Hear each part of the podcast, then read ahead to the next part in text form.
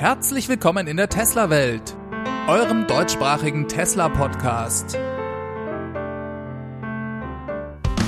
Hier die Themen: Tesla Pickup Truck ante Porters, Kalifornien vor dem Blackout und von Superchargern und Ahornsirup.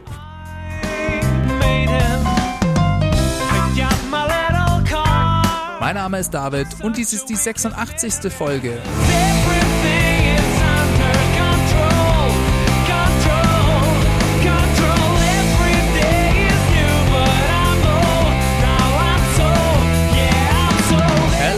Hello, hello. Ich begrüße euch alle ganz herzlich zu dieser neuen Ausgabe der Tesla Welt. Vielen herzlichen Dank, dass ihr eingeschaltet habt. In der nächsten halben Stunde befassen wir uns wie immer mit allen Neuigkeiten rund um Tesla. In der letzten Folge haben wir uns ja bereits ausführlich über die Quartalszahlen von Tesla unterhalten. Inzwischen sind aber noch ein paar mehr Details bekannt geworden. Zum Beispiel hat das deutsche Kraftfahrtbundesamt die Neuzulassungszahlen für die einzelnen Modelle veröffentlicht.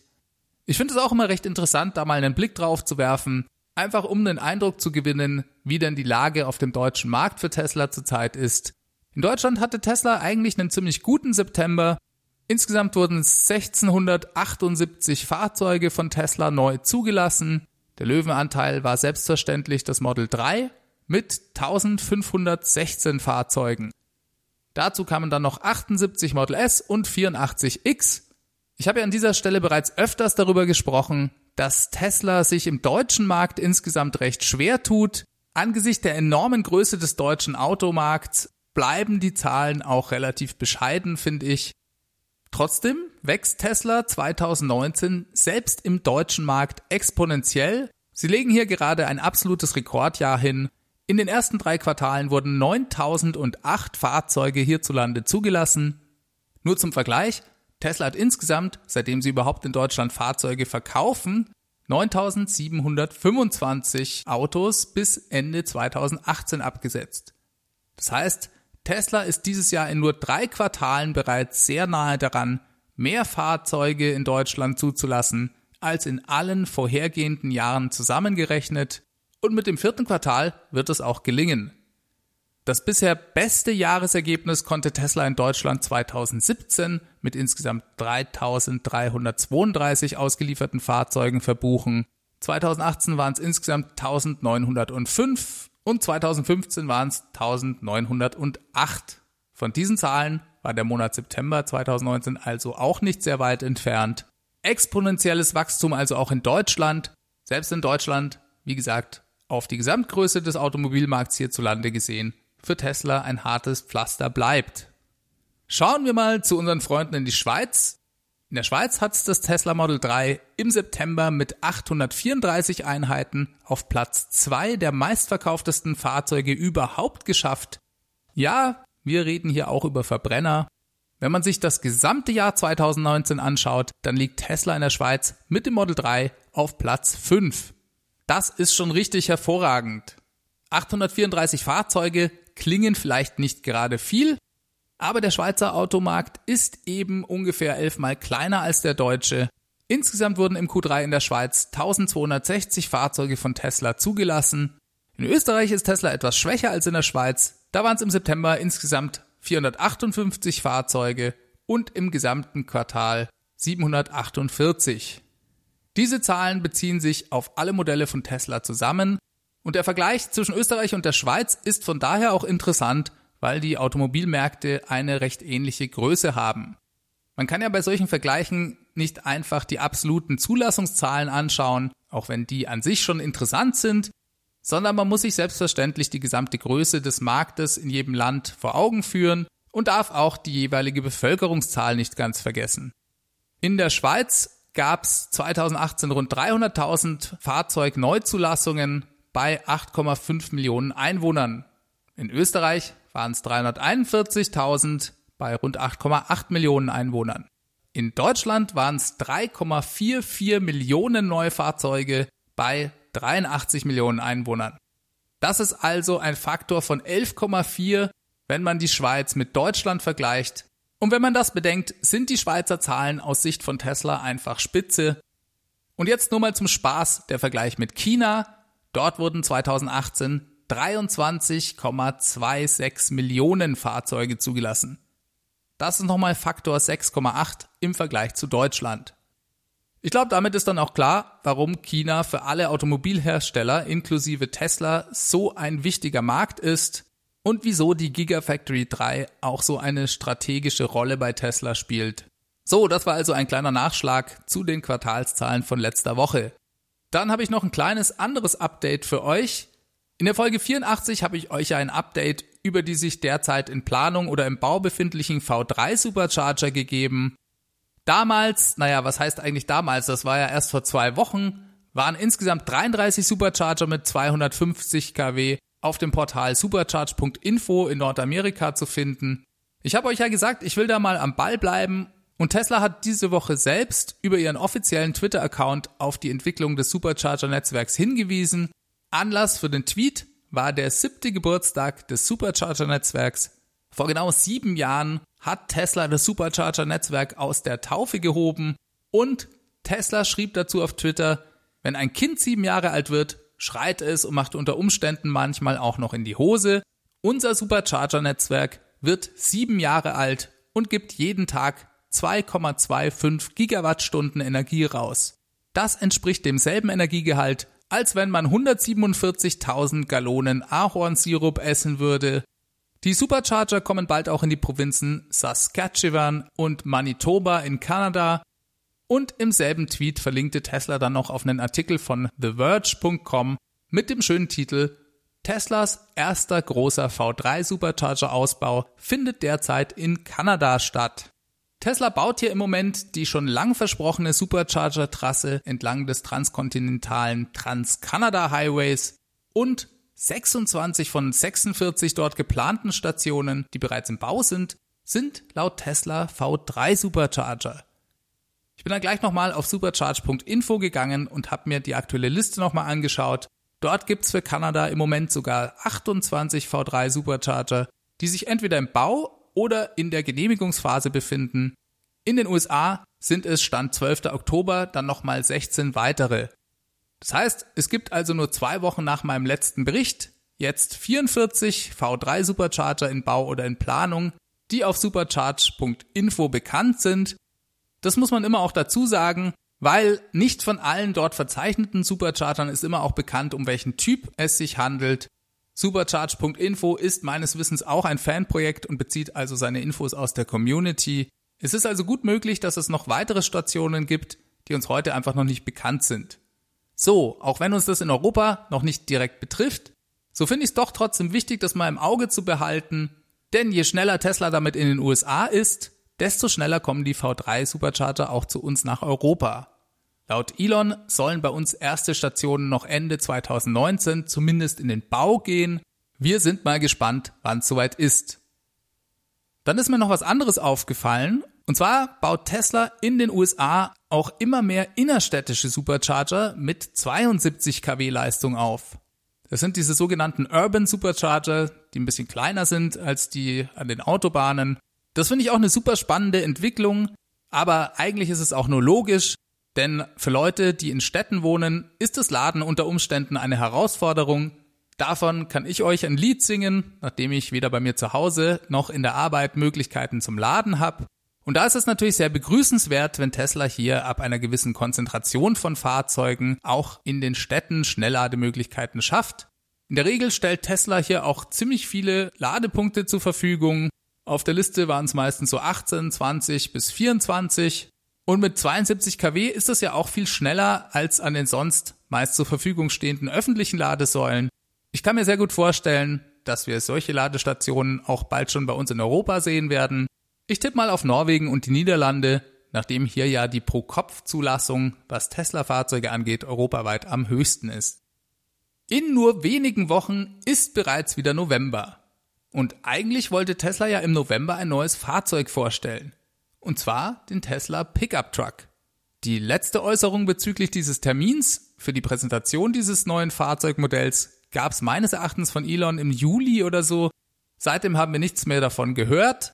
Als Tesla-Fans sind wir ja Elons meist sehr optimistische Zeitangaben gewöhnt und von daher wurde bei den meisten von uns in den letzten Wochen das Fragezeichen doch immer größer, ob wir den Pickup Truck denn im November noch zu Gesicht bekommen werden.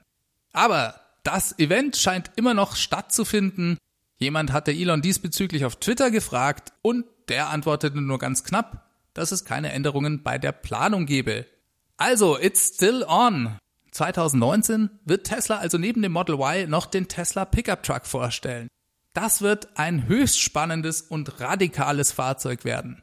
Für uns in Europa sind ja Pickup Trucks in der Regel nicht so relevant, aber für die Amis halt schon. Und Tesla ist eine amerikanische Automarke, das darf man ja nicht vergessen. In den USA sind Pickup Trucks die Nummer eins. Nicht nur was die Stückzahlen angeht, sondern auch was die Gewinne der großen amerikanischen Autokonzerne angeht. Ford und GM verdienen damit Unmengen an Geld. Naja, und Pickup-Trucks lassen die bei uns hierzulande in letzter Zeit etwas in Verruf gekommenen SUVs ja geradezu als grüne, Schmetterling ausstoßende Ökomobile erscheinen, wenn man sich mal den Verbrauch und die Effizienz anschaut. Dementsprechend hat Elon auch schon sehr lange richtig große Lust darauf, hier mit einem vollelektrischen Pickup-Truck den Markt aufzumischen. Der Tesla Pickup Truck ist Elons Lieblingsprojekt das kann man, glaube ich, schon so sagen. Allerdings war es für Tesla bis jetzt einfach wichtiger, das Model 3 und das Model Y auf den Weg zu bringen. Nichtsdestotrotz wird der Pickup Truck für Tesla ein wichtiges Fahrzeug, vielleicht nicht unbedingt für Europa, aber eben für den sehr großen heimischen Markt. Elon hat dafür vollkommen wahnwitzige Spezifikationen auf Twitter angekündigt. Wenn euch das genauer interessiert, dann lege ich euch die Tesla Welt Folge 19 und Nummer 37 ans Herz. Mein Gott, das ist echt schon lange her. Da findet ihr im Detail alle von Elon verratenen und geplanten Spezifikationen dieses Trucks. Was mich immer wieder beeindruckt ist, dass es Tesla gelingt, das Design seiner neuen Modelle vor solchen Präsentationen komplett geheim zu halten. Es gelangen ja doch immer viele Informationen durch Mitarbeiter oder Insider oder Zulieferer an die Öffentlichkeit, aber was die Designs angeht, da klappte das eigentlich bisher immer mit der Geheimhaltung und gerade das Design wird ja beim Pickup Truck sehr speziell und sehr extrem. Vielleicht so extrem, dass es klassischen Pickup Truck Kunden gar nicht unbedingt so gut gefallen wird. Gerade diese Woche meinte Elon erst dazu, dass es am ehesten an, das muss ich jetzt kurz auf Englisch sagen, an Armored Personal Carrier from the Future erinnert. Das klingt nach einem Riesenpanzer mit Laserkanonen obendrauf. Elon hatte ja auch schon mal von der Möglichkeit geredet, eventuell im Nachgang eine gemäßigtere Variante auf den Markt zu bringen, um die klassische Pickup-Truck-Klientel zu bedienen. So krass scheint das Fahrzeug also zu werden. Ich denke aber, das eigentlich Wichtige ist, dass Tesla hier ein Fahrzeug auf den Markt bringen will, das die bestehenden Platzhirsche, was die Spezifikationen angeht, einfach wegblasen wird. Ich glaube, erklärtes Ziel ist es einfach, dass selbst wenn das Design vielleicht zu abgefahren wird, jeder Pickup-Truck-Kunde erkennt, dass dieses Fahrzeug was Besonderes ist und dass es viel mehr kann als sein bisheriger F150. Mindestens 650 Kilometer Reichweite hat Tesla angekündigt. Damit wäre der Pickup-Truck auch das erste Fahrzeug, das die magische 400-Meilen-Grenze an Reichweite überschreitet. Dann ist selbstverständlich auch ein Riesenvorteil, dass neben der Tatsache, dass man mit einem vollelektrischen Pickup-Truck lokal keinerlei Emissionen ausstößt, dass dieses Fahrzeug eine riesige fahrende Batterie ist. Man kann elektrische Maschinen daran anschließen und zum Arbeiten benutzen. Das Fahrzeug hat einen Kompressor und so weiter. Alles Dinge, die Leute, die einen Pickup-Truck für die Arbeit verwenden, extrem praktisch finden dürften.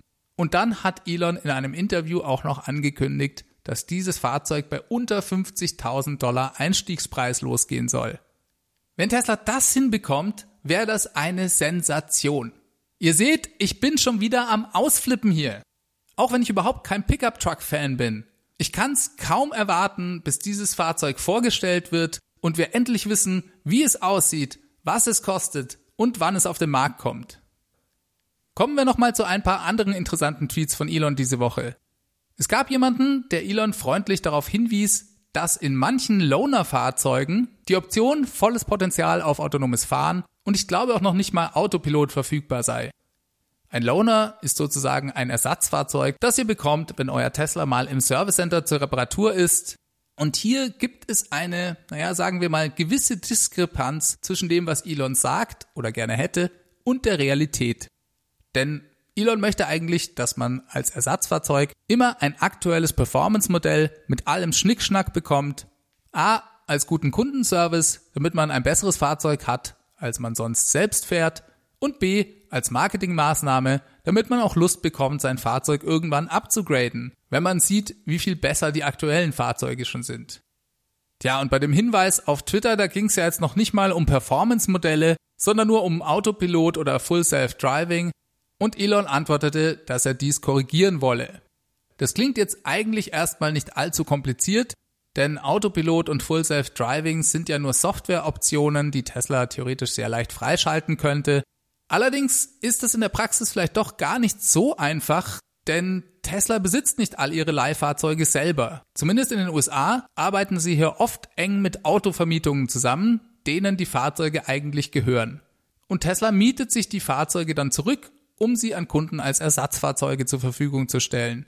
Naja, und das bedeutet selbstverständlich auch, dass die Autovermietung die Fahrzeuge gekauft hat Oft bekommt man in den USA dann eben beim Model S zum Beispiel nur den 75D in einer Basiskonfiguration ohne jegliche Sonderausstattung.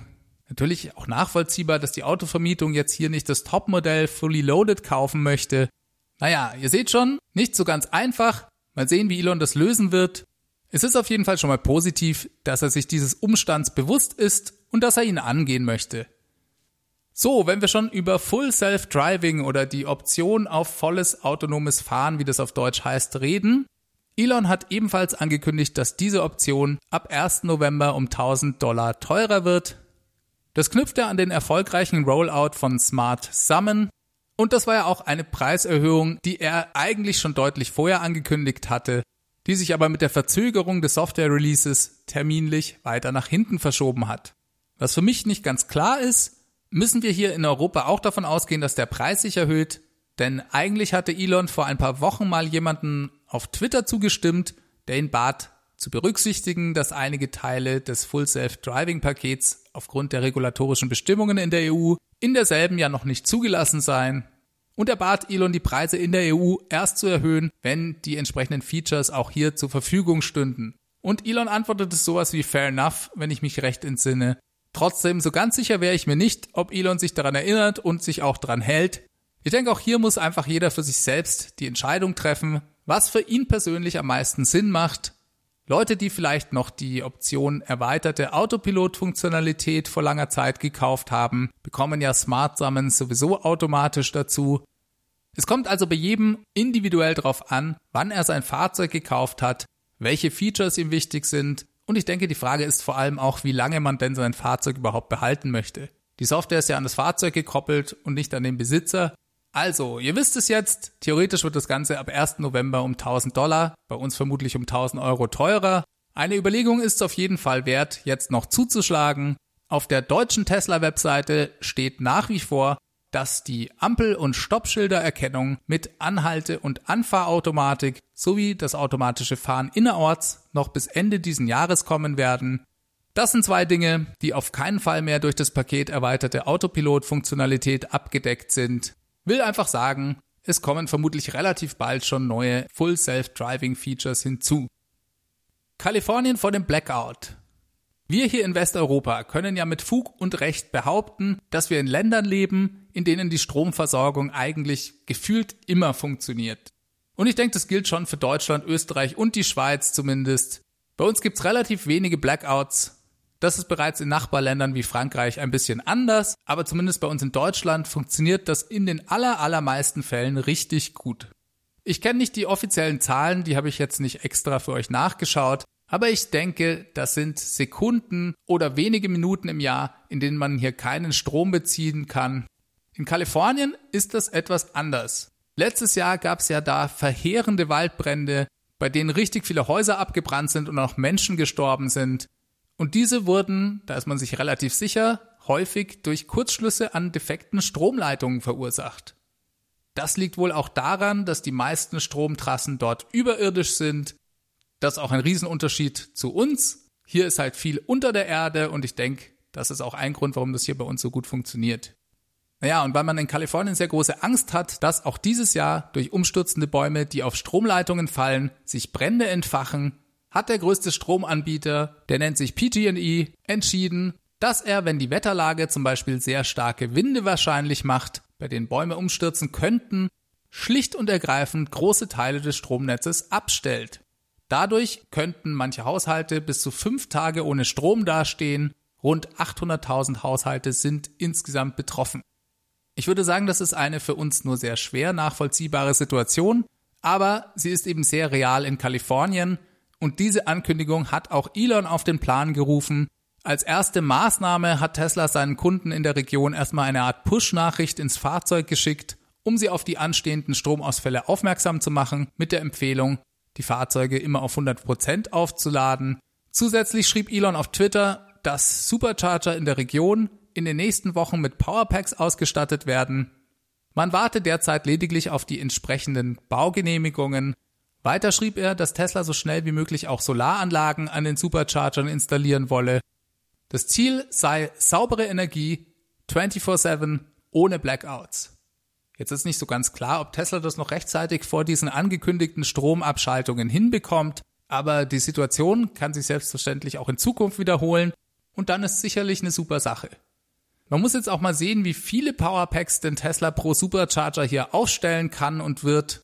Ein Powerpack hat etwas über 200 Kilowattstunden Speicherkapazität. Das ist für einen Supercharger, in dem viel los ist, nicht gerade viel. Aber jetzt wollen wir mal nicht schon vorher meckern sondern wir warten das Ganze erstmal ab und freuen uns darüber, dass Tesla hier aktiv ist und zumindest in die richtige Richtung geht. So, und als letzte Aktion hat Tesla noch eine Rabattaktion von 10% generell auf Tesla Solar- und Storage-Produkte an den Start gebracht. Ja, und ich denke, das kann man sich schon sehr gut vorstellen, dass unter diesen Vorzeichen für viele Haushalte in Kalifornien die Vorstellung, etwas unabhängiger vom Stromnetz zu sein, durchaus seinen Reiz haben dürfte. Ich wollte euch diese Woche auch noch auf ein Video hinweisen. Das hat mir sehr gut gefallen. Das war auf dem YouTube-Kanal What's Inside zu sehen. Da haben die Jungs von What's Inside einen Model S Motor auf eBay erstanden und sie nehmen diesen komplett auseinander. Das ist sehr unterhaltsam und auch interessant. Sie finden darin sehr viel Computertechnik, viel Elektronik und viele Platinen. Das eigentliche persönliche Highlight für mich war aber, dass diese Computerplatinen in dem Motor so angeordnet sind, dass sie eine Art Dreieck bilden, das eigentlich haargenauso ausschaut wie der Arc-Reaktor aus Iron Man. Elon Musk wird ja immer wieder mit Tony Stark aus den Iron Man-Filmen verglichen. Und auch wenn es einem sehr schwer fällt, zu glauben, dass die Ingenieure bei Tesla so etwas absichtlich als Filmzitat einbauen. So ist es Elon irgendwie doch zuzutrauen. Elon Musk hatte ja sogar in Iron Man 2 einen ganz kurzen Auftritt. Da kommt Tony Stark bei einer Art Formel 1 Rennen in Monaco in eine VIP Lounge und trifft zufällig auf Elon Musk, der da sitzt. Er begrüßt ihn, hi Elon, und Elon meint nur, hey Tony, ich habe übrigens eine Idee für einen elektrischen Jet. Das war auch schon die ganze Szene. Das Geile ist, Elon Musk hat wirklich eine Idee für einen elektrischen Jet. Ich finde, gewisse Parallelen zwischen diesen beiden Charakteren kann man schon finden. Also schaut euch das Video an, ich verlinke es mal in den Show Notes. Ich fand's sehr unterhaltsam und habe mich als Marvel-Fan sehr über die Anordnung der Computerplatinen gefreut.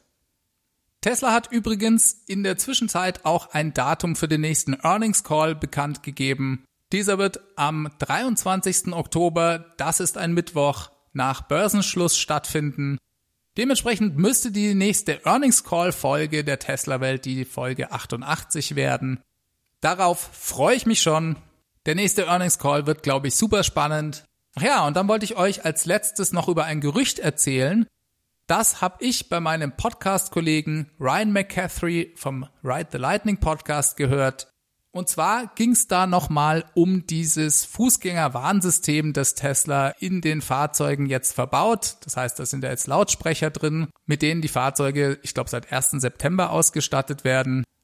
Naja, und dann gibt's natürlich alle diese alten Fahrzeuge, die schon unterwegs sind, die diese Lautsprecher nicht haben. Und Tesla hat anscheinend einen Weg gefunden, wie sie trotzdem auch ohne Lautsprecher ein entsprechendes Geräusch erzeugen können. Das soll anscheinend per Software-Update kommen und das Geräusch der Elektromotoren verstärken. Wie das genau funktioniert, wird sehr spannend sein zu sehen. Es könnte also sein, dass in den unteren Geschwindigkeitsbereichen die Elektromotoren durch ein Software-Update dann mehr Lärm machen werden. Das, wie gesagt, eine nicht bestätigte Info aus dem Ride the Lightning Podcast. Auch Ryan hat darauf hingewiesen, dass er keinerlei Bestätigung von Tesla dazu bekommen hat. Wir müssen das Ganze also nehmen, was es ist. Ein Gerücht, aber ich finde ein ganz interessantes. Damit bin ich diese Woche auch am Ende angelangt. Wie immer bedanke ich mich bei euch allen fürs Zuhören. Diese Folge wurde euch mit freundlicher Unterstützung des Tesla Owners Clubs Helvetia und der Stegmann GmbH präsentiert. Stegmann ist euer ultimativer Tesla Body Shop für Süddeutschland. Mehr Informationen dazu findet ihr unter www.stegmann-lack.de. Wie immer freue ich mich über alle, die diesen Podcast schon unterstützen, in welcher Form auch immer. Ihr wisst ja, ich habe eine Crowdfunding-Plattform. Da könnt ihr gerne mal vorbeischauen. Das ist die Adresse www.teslawelt.de. Ansonsten habt ihr natürlich auch die Möglichkeit, meinen Referral-Code zu benutzen. Der Link dazu ist ts.la slash david 63148. Und vielen Dank auch für die letzten sehr, sehr freundlichen Kommentare, die ihr mir auf iTunes geschrieben habt, beziehungsweise in der Apple Podcast App. Ich schaue da regelmäßig rein und freue mich wirklich enorm, wenn mir da jemand was schreibt. Außerdem pusht ihr dadurch auch den Podcast, der dadurch im iTunes Ranking steigt. Dadurch helft ihr mir also wirklich weiter und selbstverständlich find's ich auch immer super, wenn mir Leute schreiben an feedback@teslawelt.de oder die Teslawelt Hotline anrufen. Das finde ich sogar fast noch etwas cooler, weil es den Podcast einfach interaktiver macht. Also, falls ihr Ideen habt, Fragen, Anregungen, was auch immer, ruft einfach die 0211 9763 2363 an. Das mein Angebot an euch, damit ihr euch hier auch beteiligen könnt und ich nicht immer so ganz alleine vor mich hinlabern muss. So, das war's diese Woche von mir. Wir hören uns nächsten Mittwoch. Ich wünsche euch alles Gute. Kommt gut durch die Woche. Bis zum nächsten Mal. Ciao, ciao.